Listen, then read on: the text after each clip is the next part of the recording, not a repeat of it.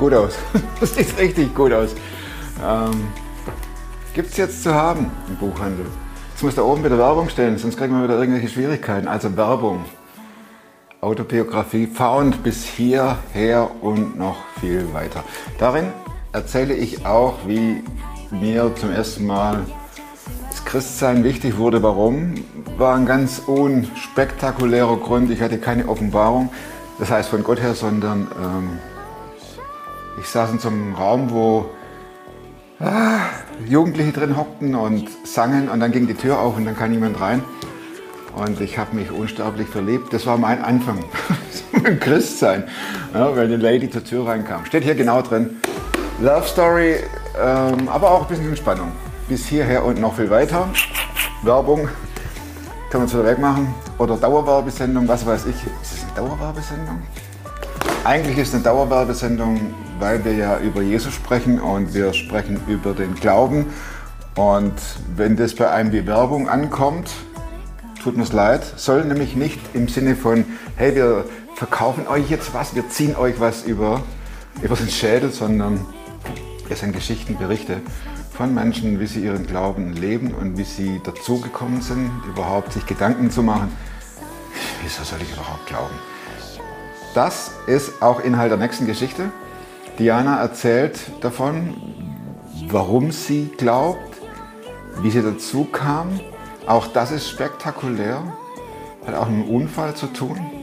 Und darin klären wir auch ein bisschen auf, was,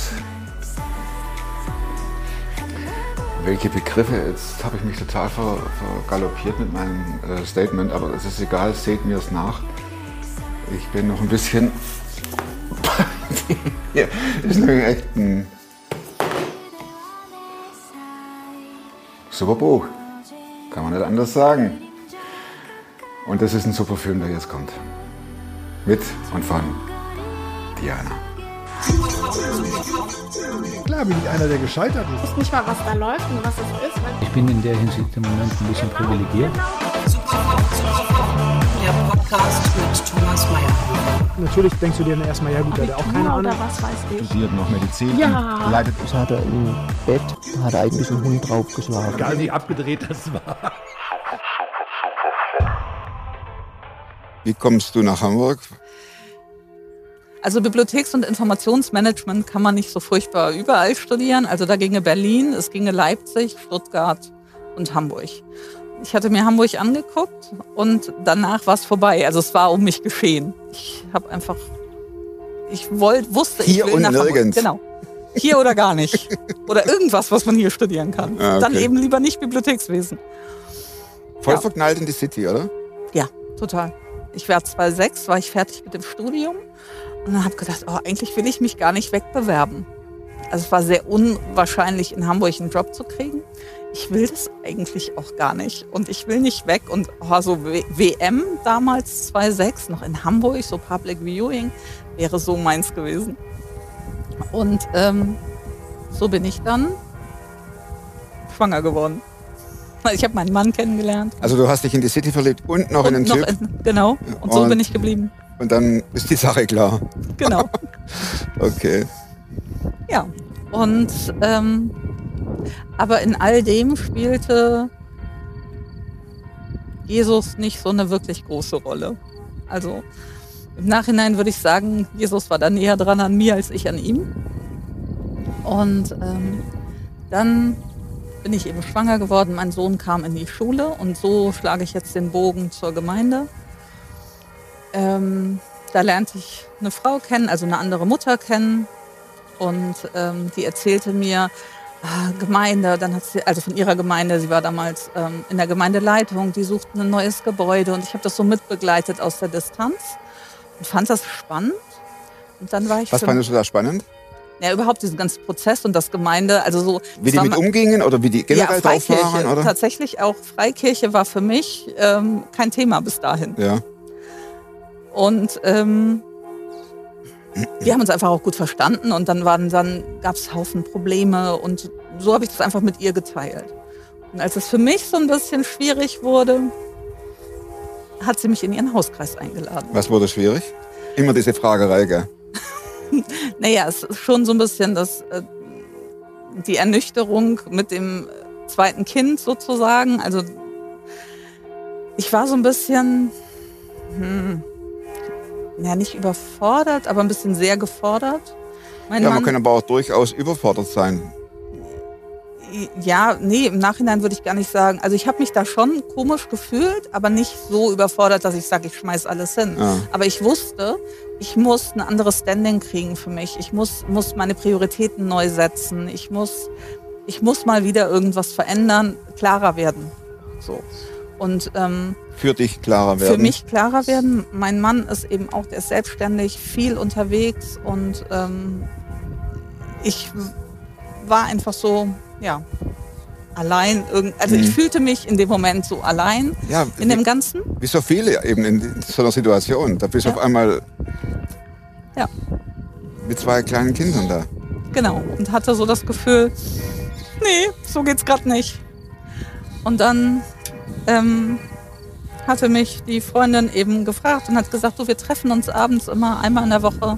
Kleiner Mädelskreis.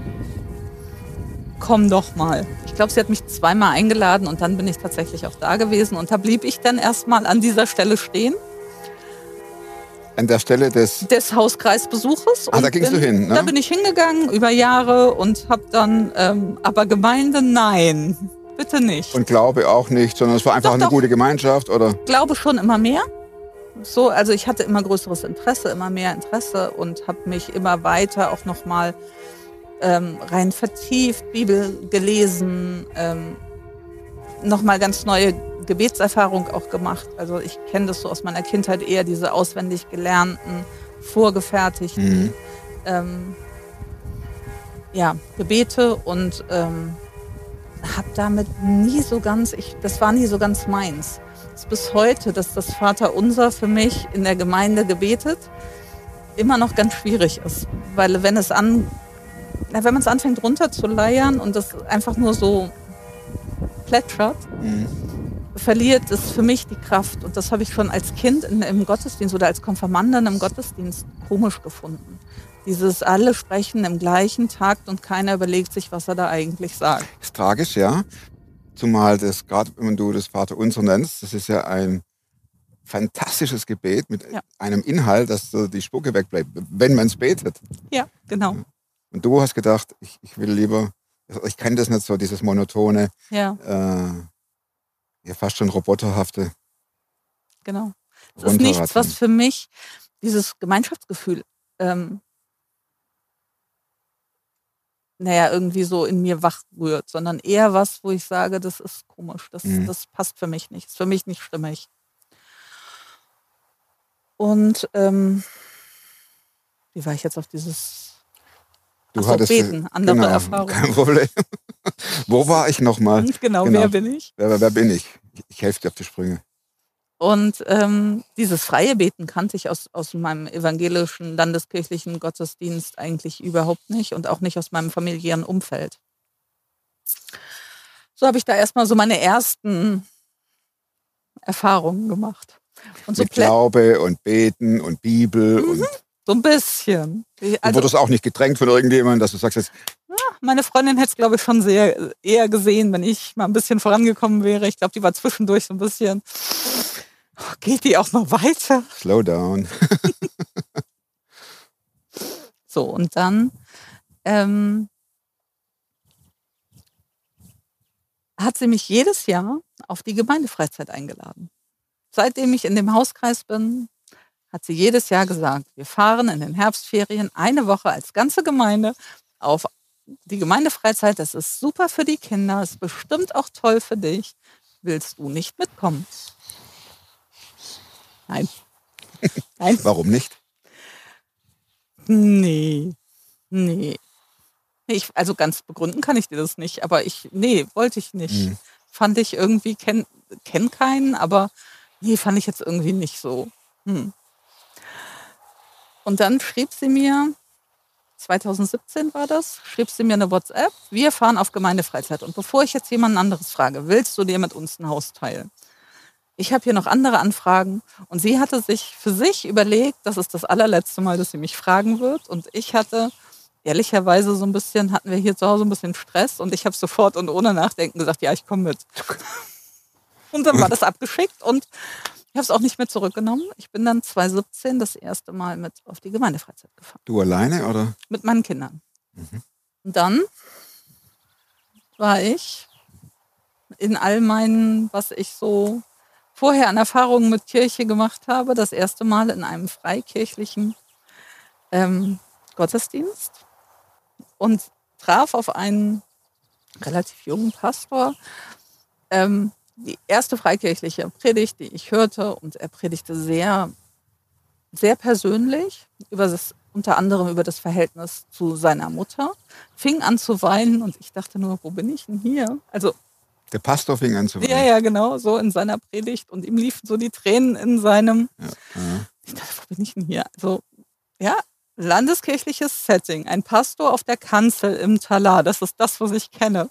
Mit einer gewissen Distanz zur Gemeinde. Also so viel Persönliches preisgeben, ein Pastor von der Kanzel, kannte ich nicht. Hat dich das abgestoßen? Es hat mich, nee, abgestoßen hat es mich nicht. Es hat mich verwundert, es hat mich irritiert. Irritiert. Mhm. aber es hat mich nicht abgestoßen.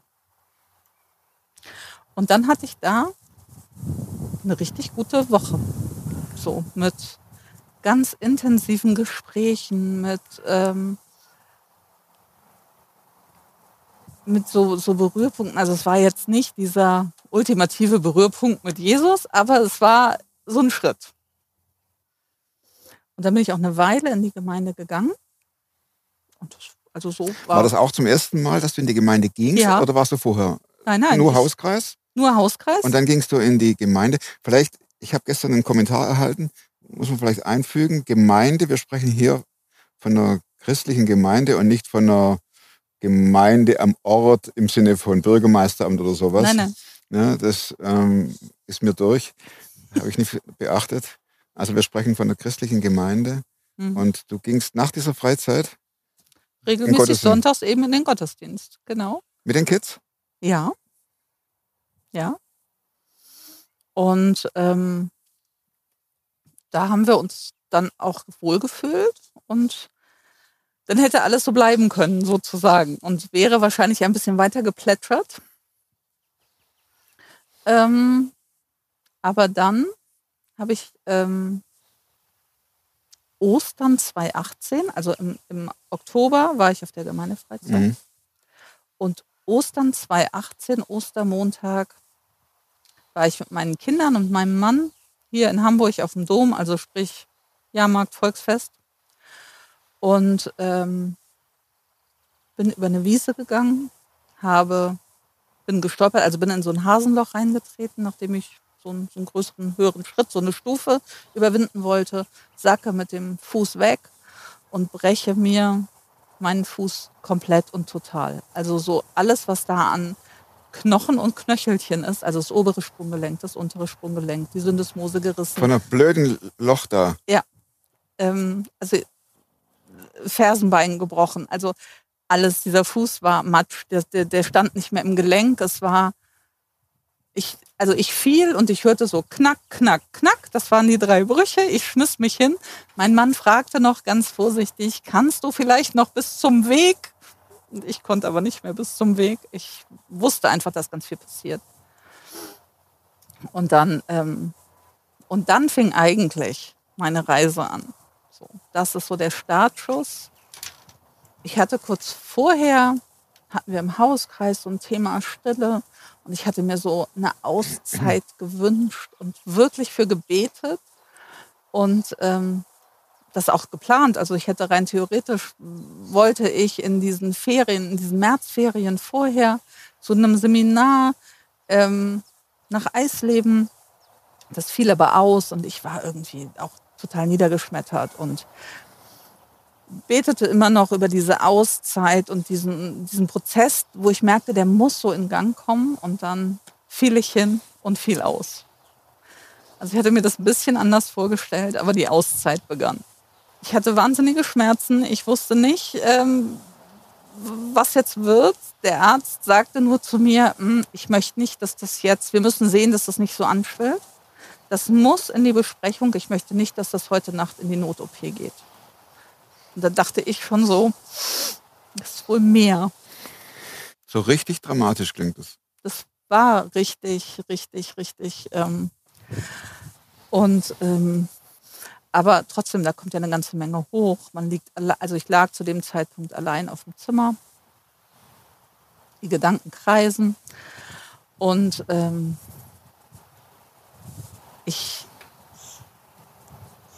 hatte, also mein Mann hatte mir ähm, gleich die Kopfhörer für alles Mögliche, also Fernseher und so mitgebracht.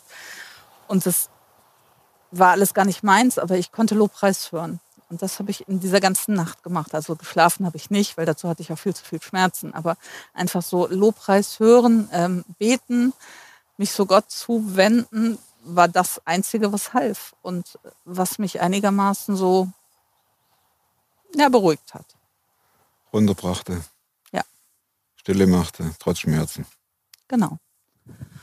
Und dann kam der Arzt, wir besprachen die OP und er sagt, naja, zwei Stunden wird das dauern, Pi mal Daumen und dann werden wir mal sehen, wie wir das hinkriegen. Irgendwann relativ pünktlich kam ich auch runter in, diese, in diesen Raum, wo man so vorbereitet wird. Dann habe ich gebetet, sehr intensiv.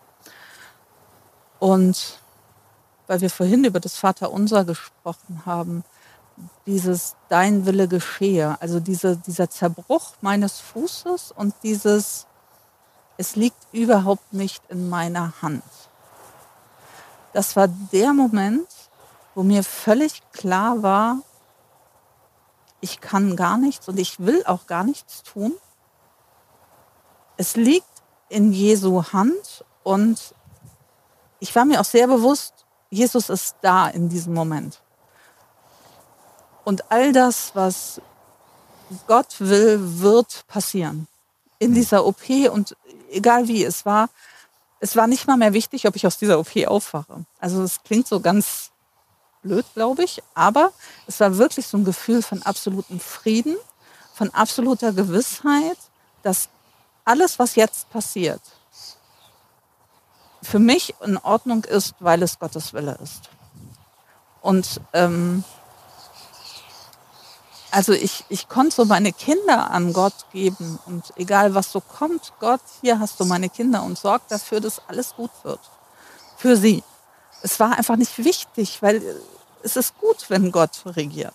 Es ist einfach ihm da die Das war ja eigentlich ein ganz heiliger Moment, oder? total ganz, ganz heilig. Ganz, ganz dieser Shalom-Friede, der sich ausbreitet und das erste Mal für mich Gott so wirklich,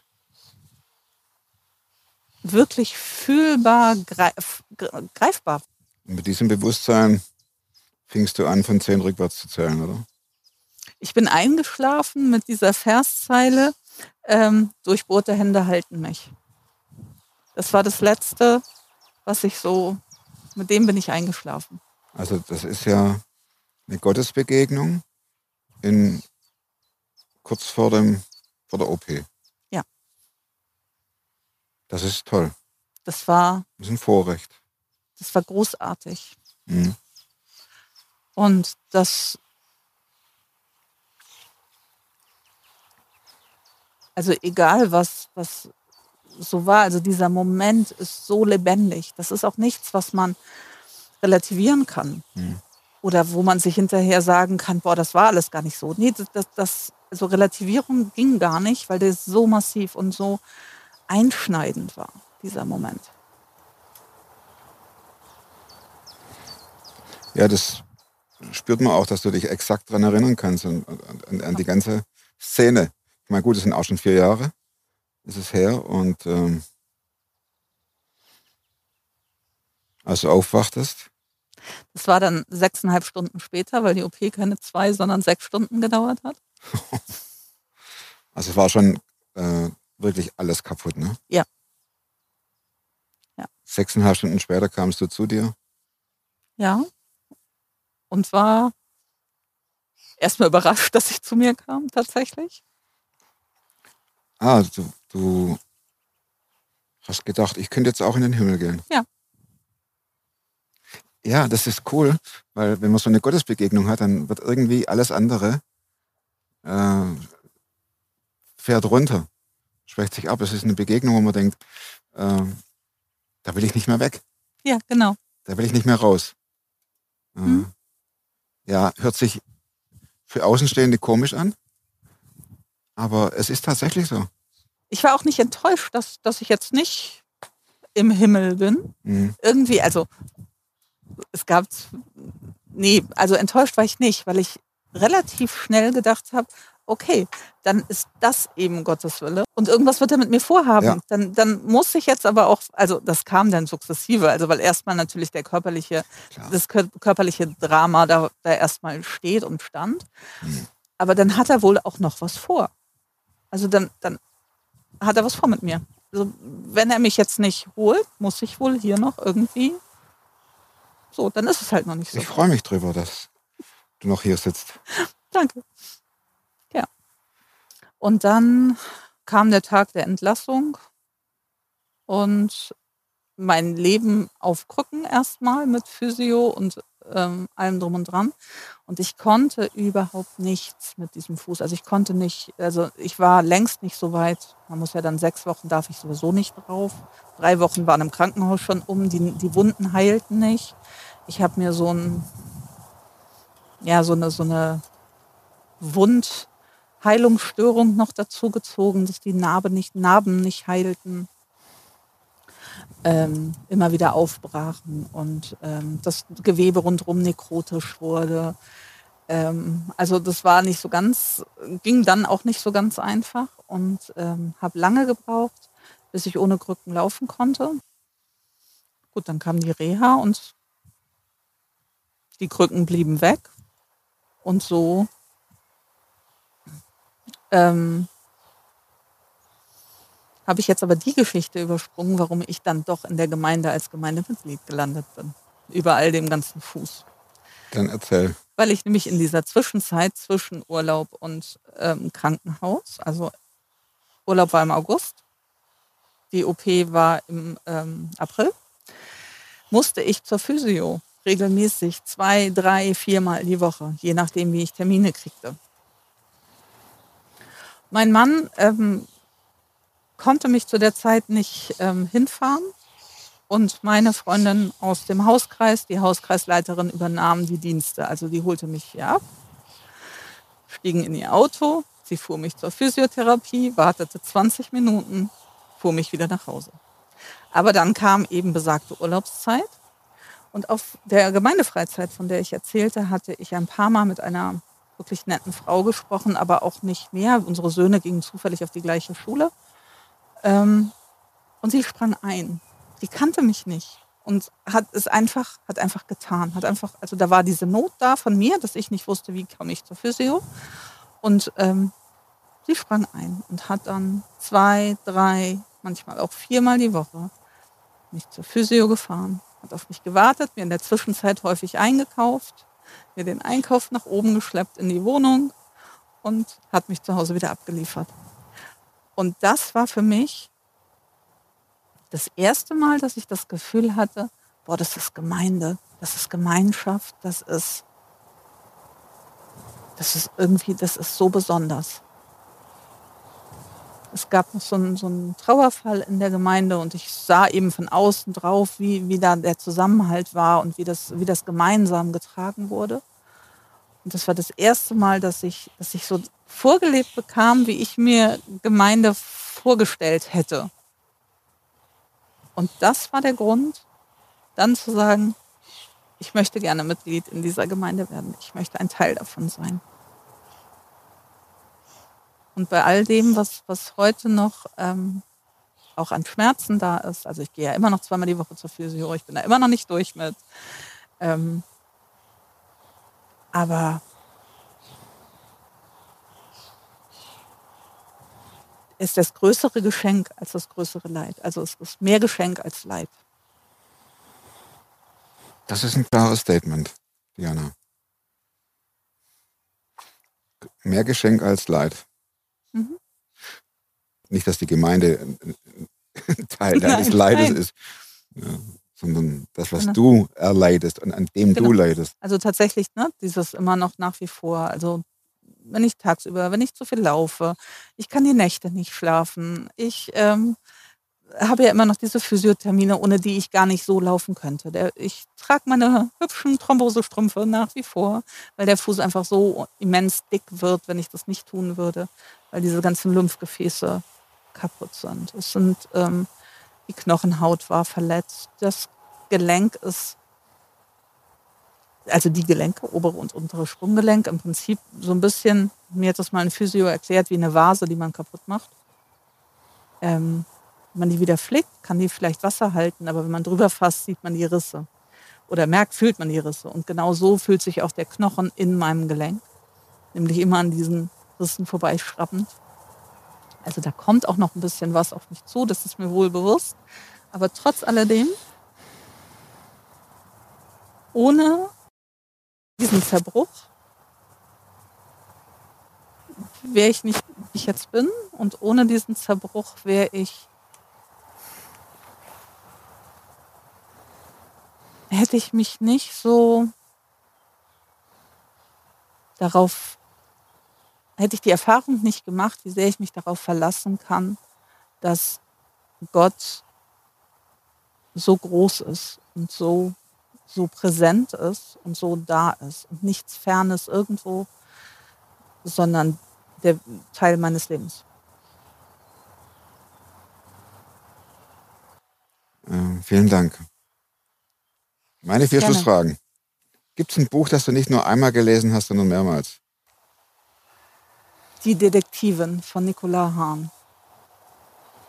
Das ist ein Das ist ein Thriller. Krimi. Der spielt in Frankfurt 1870.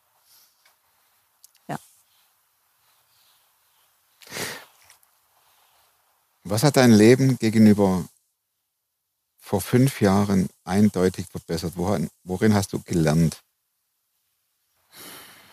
Also ich zehre von, von meiner Erfahrung und mache immer neue Erfahrungen obendrauf an, an Gottes Präsenz, Präsenz in meinem Leben. Ich habe gelernt, ähm, Wunder zu sehen.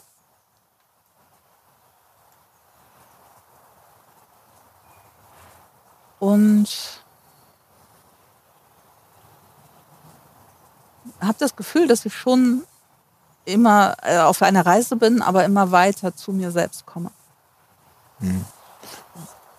Wie lernst du Wunder sehen? Für mich ist das, hat das ganz viel mit Dankbarkeit zu tun und den Blick dafür aufzumachen, also sich nicht mehr zu fokussieren auf alles, was nicht funktioniert, sondern wirklich lieben und schätzen zu lernen und dankbar zu sein für das, was funktioniert. Und gerade auch im Überwinden von, von Schmerz und Angst, auch diese Verlässlichkeit Gottes zu haben und darauf so zu bauen und, und zu wissen, auch rückblickend dann zu wissen, ähm, das ist ein Wunder. Manchmal nicht sofort, wenn man davor steht, sondern erst im Nachgang. Welche Überzeugungen, Verhaltensweisen oder Gewohnheiten, die du dir angeeignet hast, haben dein Leben definitiv verbessert? Ja, Gebet. Ich bin manchmal so ein, so ein immerwährendes Plappermaul Maul mit Gott so. Ähm, und ähm, ja, meine stille Zeit ist der, ist der wertvollste Zeitraum meines Tages. Wann nimmst du dir diesen, diese Zeit? Am aller, allerliebsten, wenn der Fuß mich eh nicht schlafen lässt und ich morgens um vier, also ich habe mit mir selber den Deal, vor vier stehe ich nicht auf. Und Ist es so schlimm? Teilweise schon, ja. Und wenn ich dann aufstehe und so ein bisschen so durchbewegt habe und der Schmerz nachlässt, der Kaffee durchgelaufen ist und dann Kaffee und Bibel und dann ist noch niemand wach. Also man hat das Gefühl, ja, ganz Hamburg schläft. Die ne? Welt gehört mir. Und genau. Und dann habe ich die, die Ruhe und ähm, kann so in den Dialog gehen. Das ist so unglaublich wichtig. Und Ganz häufig ist es, wenn ich das da nicht mache, ah, dann kommt der Alltag dazwischen. Und da musste ich auch erst lernen zu sagen, okay, dann heute mal nicht. Und ich muss mich nicht zermartern in irgendwelchen. Gute Einstellung. Letzte Frage. Äh, Du hast die Chance hier in Hamburg an einer vielbefahrenen Straße, da steht ein Plakat und du darfst eine Woche lang deinen Slogan draufschreiben. Was würdest du auf das Plakat schreiben? Durchbohrte Hände halten mich.